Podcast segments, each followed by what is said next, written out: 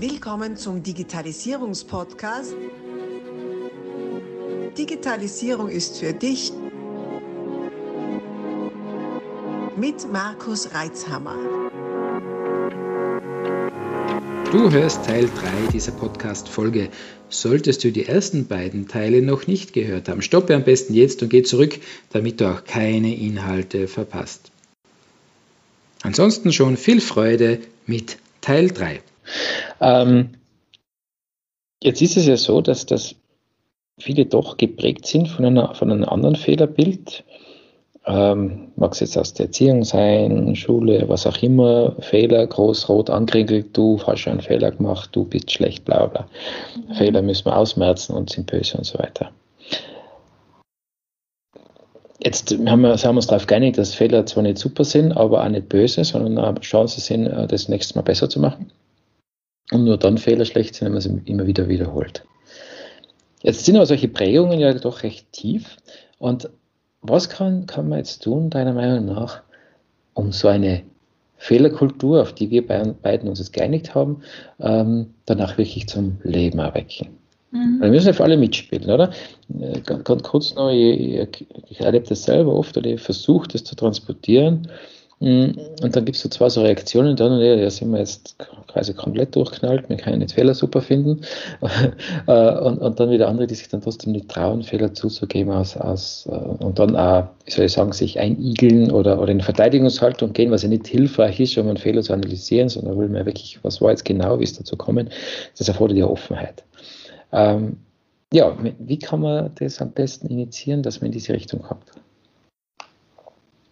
Ja, also etwas, was einem, glaube ich, klar sein muss, ist, dass das, was möglich ist an Offenheit, an Vertrauen, einfach ähm, wie auf eine Art einen Raum aufmacht, ähm, der größer oder kleiner ist, in dem ein guter, offener Austausch entstehen kann über diesen Fehler. Ja. Also wenn das eine Organisation ist, wo oder ein Setting ist, mu muss ja nicht die ganze Organisation sein, vielleicht ist es auch nur ein Team, ja, wo sehr viel Misstrauen herrscht und grundsätzlich nicht so leicht offen kommuniziert wird, dann ist das, was man da drinnen erwarten, also was, was das an Raum aufmacht und was man da erwarten kann an dem, was möglich ist, ist jetzt nicht, das ist jetzt nicht bergeversetzend, ja, sondern da, da glaube ich, muss man auch demütig sein vor dem, was einfach da gerade möglich ist in diesem Setting und mit dem versuchen, vorsichtig zu arbeiten und diesen Raum immer wieder zu erweitern. Und wie ist das möglich? Indem er versucht, sichere Räume herzustellen. Ja? Also vielleicht sind das eigene Termine ähm, oder vielleicht, vielleicht wo, sie, wo alle zusammenkommen. Vielleicht sind das auch nur eins zu eins Settings mit der Führungskraft, je nachdem, was halt dort gut möglich ist, wo man andere neue Erfahrungen machen kann. Ähm, und ein wesentlicher Teil davon ist, wie die Führungskraft, die da verantwortlich ist in diesem Team.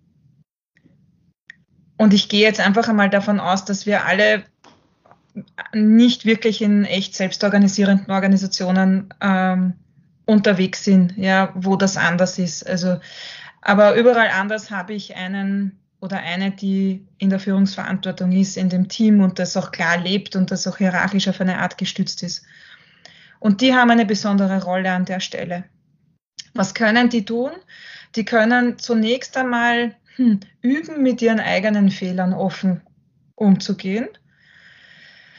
Ähm, in dem Rahmen, wie es auch das Team verträgt. Ja, also wie gesagt, je nachdem, wie groß der Raum ist, es muss authentisch sein, ähm, ich glaube, es ist wichtig, dass es authentisch ist. Also wenn jemand, der bis vor kurzem auf Fehler noch mit rotem Kopf reagiert hat, brüllend, ja, ähm, plötzlich äh, vor allen beginnt zu tanzen und zu lachen und zu feiern, dass ein Fehler passiert ist, dann weiß ich, also das wird wohl irgendeine Art von Wirkung haben, aber wahrscheinlich nicht die, die man sich wünscht. Also äh, authentisch, ja, wirklich überlegen, okay, man kann ja offen auch kommunizieren.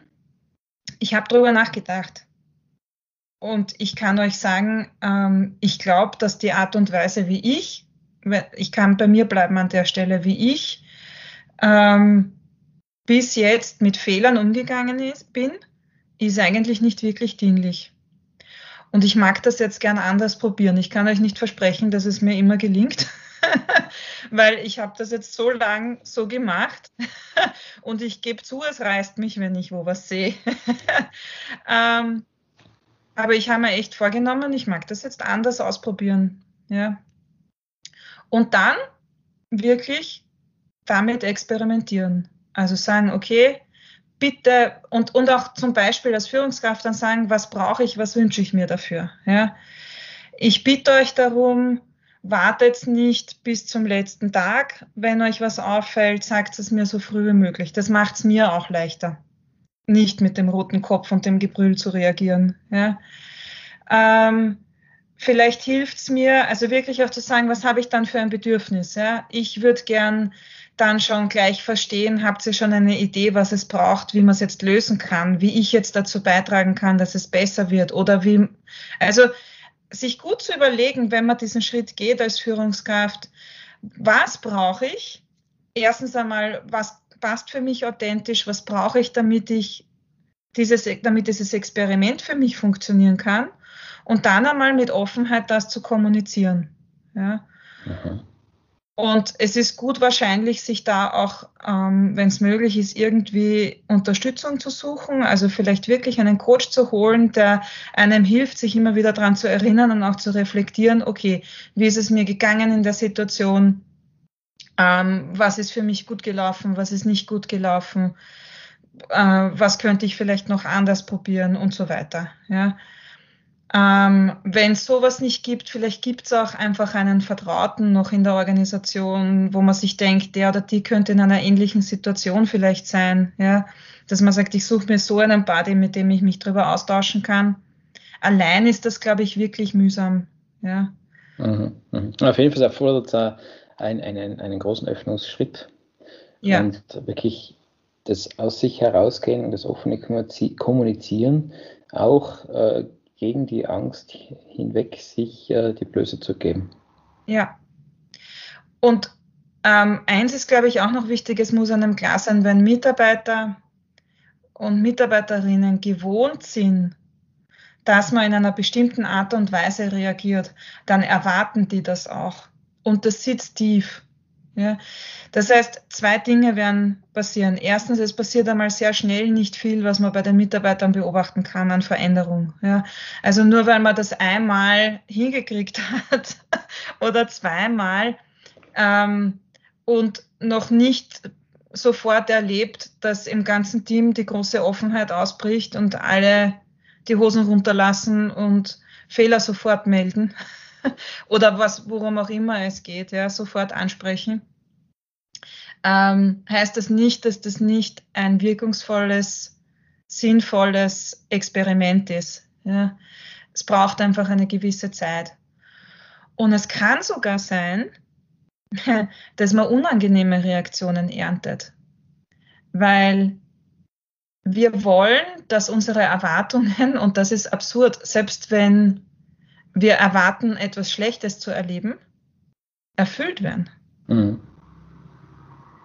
Das ist ja ein Spiel, das ist wie eine Art von Vertrag. Wenn wir bis jetzt immer eine bestimmte Art gehabt haben, uns zu begrüßen, und du machst das plötzlich anders, dann wird mich das irritieren. Ja? Mhm. Jetzt bei der Begrüßung ist es noch nicht so unangenehm, aber äh, oder nehme ich es vielleicht mit Humor, aber es wird mir sofort auffallen. Ja? Mhm. Äh, in so solchen Situationen, die dann vielleicht doch noch so ein bisschen kritischer sind, wie eben wenn es um das Kommunizieren von Fehlern geht, Offenheit in einem Team, das kann echt auch dann wirklich unangenehme Irritation auslösen. Mhm. Auch wenn die Reaktion an sich positiver ist, wie die, die man sich erwartet hat. Ja. ja. Mhm. Mhm. mhm. Verstehe. Ja, spannend. Also ihr seht schon, liebe, oder ihr hört in dem Fall, liebe Zuhörer, ähm, es ist ein Podcast, in dem es über Digitalisierung geht, aber die Kreise sind ja viel, viel weiter. Es ist Digitalisierung, gell, es geht in die Unternehmenskultur rein und ähm, ich, ich, aus der IT, gell, gewöhne mich immer mehr daran, eben auch über solche Themen zu sprechen. Äh, vor, vor, vor vielen Jahrzehnten, als ich angefangen habe, war das äh, sicher nur anders. Und die wünsche mir aber für jeden der Zuhörer und auch generell für uns alle als, als Gesellschaft, als Wirtschaft, dass immer mehr das Verstehen und die Offenheit bekommen, weil nur so können wir wirklich agil werden und vor allem unser Arbeitsleben jeden Tag ein bisschen schöner machen. Mhm. Und erfolgreicher und weniger konfliktbehaftet. Wobei weniger konfliktbehaftet nicht bedeutet, dass man sich immer einer Meinung ist, sondern äh, dass, man, dass man in einer vertretbaren, angenehmen und produktiven Art und Weise über die Differenzen auch sprechen kann. Ja, jetzt hast du uns extrem wertvolle und umfangreiche Einblicke gegeben in, in, in, dein, in deinen Wissensschatz, in deinen dein Erfahrungsschatz. Das ist unglaublich, ich bin tief beeindruckt. Äh, wir werden auf jeden Fall die Kontaktdaten äh, in die Shownotes packen. Ähm, ich kann mir vorstellen, dass einige jetzt das tiefe Bedürfnis verspüren, äh, sich von dir beraten zu lassen oder mehr, mehr von dir zu erfahren. Ähm, du bist ja bei der EFS, gell, dass ich da nichts Falsches mhm, sage, genau, nach wie vor ja. EFS Consulting. Und mm, da kann man dann die sicher erreichen. Wie gesagt, wir packen es dann unter rein. Magst du uns dann noch kurz sagen, was machst du denn aktuell dabei? Du hast mir vorher schon verraten, hat sich jetzt was geändert in der letzten Zeit. Bist zwar schon einige Jahre dabei, äh, hast also sehr, sehr früh angefangen dort. Also war das arbeitsrechtlich überhaupt okay, dass du das ja, so als Kind angefangen hast? Das, ja fertig. das war Wahnsinn. Aber ich nehme es als Kompliment. Und äh, wo, wo, wo, treibst du denn gerade hin oder an was arbeitest du jetzt gerade? So? Ja, also tatsächlich in diesen 17 Jahren, die ich jetzt ähm, da schon unterwegs bin in der Beratung, habe ich schon sehr, sehr unterschiedliche Dinge gemacht.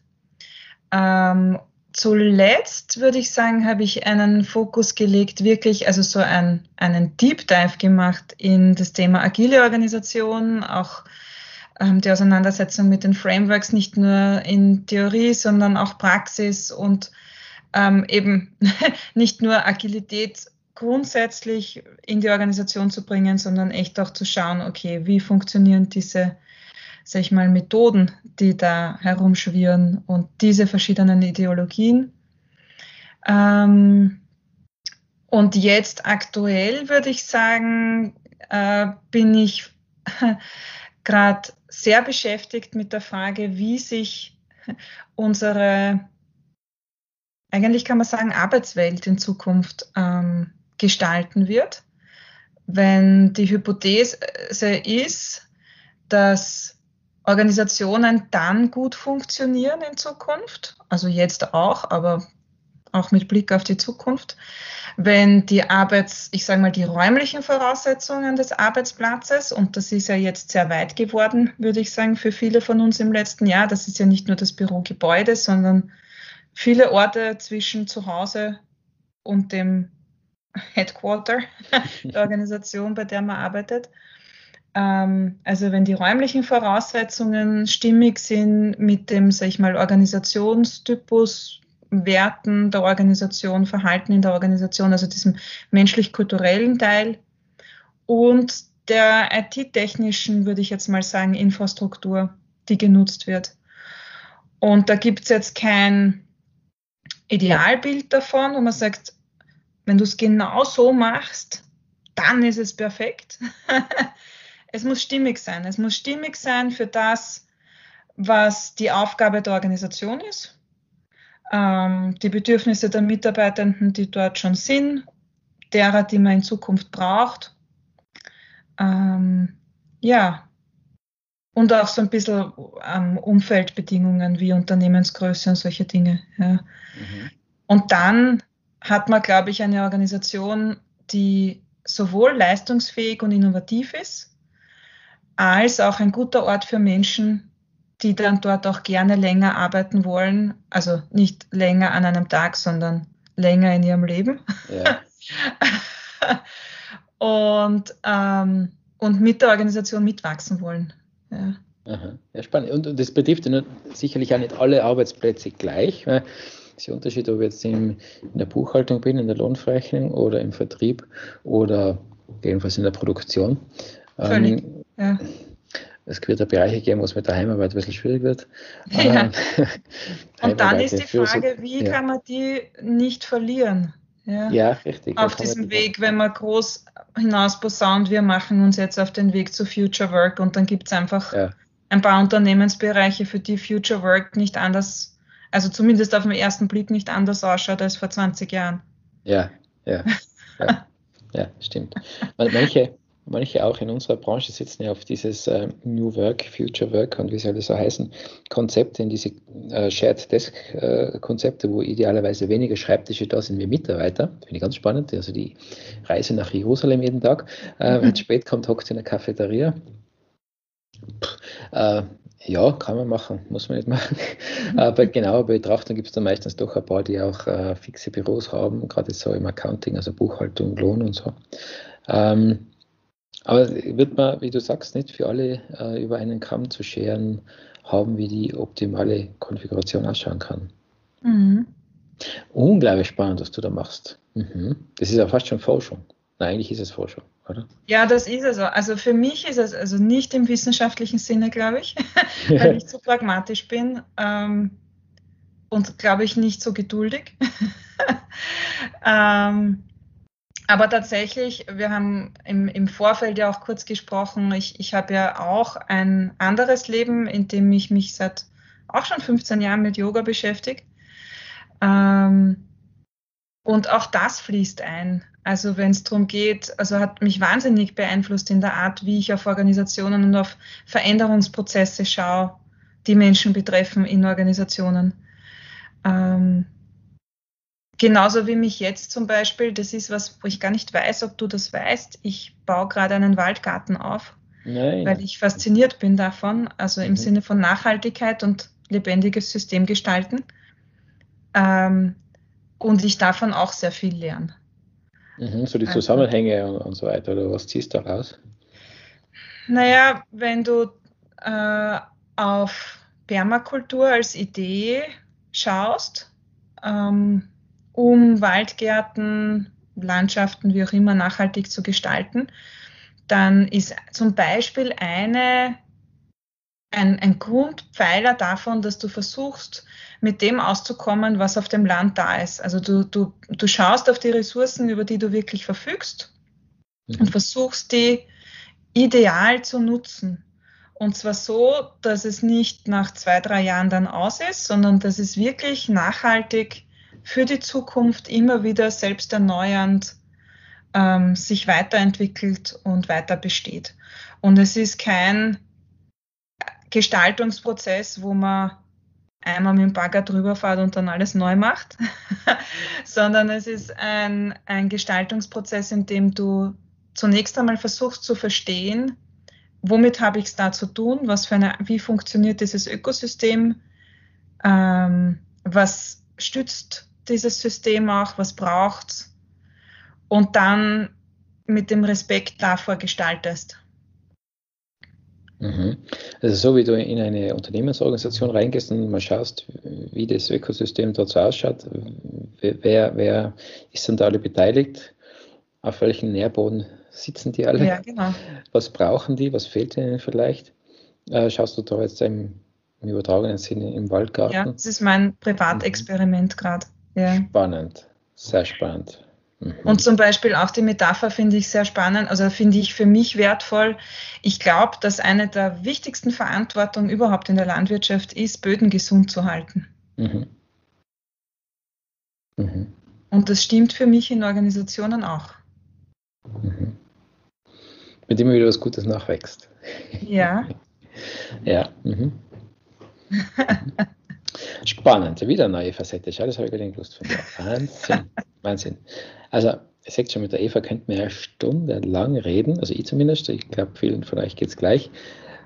Das war ja einer der Gründe, warum ich einen Podcast äh, aufgesetzt habe, weil ich mit so vielen spannenden Menschen sprechen kann. Und das heute ist wieder wirklich ein perfektes Beispiel dafür. Extrem inspirierend und wertvoll. Äh, vielen Dank. Ähm, ja, also ich würde gerne noch lange mit dir weiter quatschen, äh, will die aber nicht überstrapazieren und würde würd mich freuen, wenn sich unsere Wege wieder kreuzen würden. Ähm, Gibt es noch was, was du was noch nicht gesagt wurde oder was du nochmal sagen willst, äh, was nochmal abschließend du rausrufen möchtest. Ja, ich mag dir ganz herzlich danken für das Gespräch. Danke. Abonnier doch gleich unseren Podcast und vergiss nicht, eine 5-Sterne-Bewertung zu hinterlassen. Bis dann, wenn es wieder heißt, Digitalisierung ist für dich mit Markus Reitzhammer.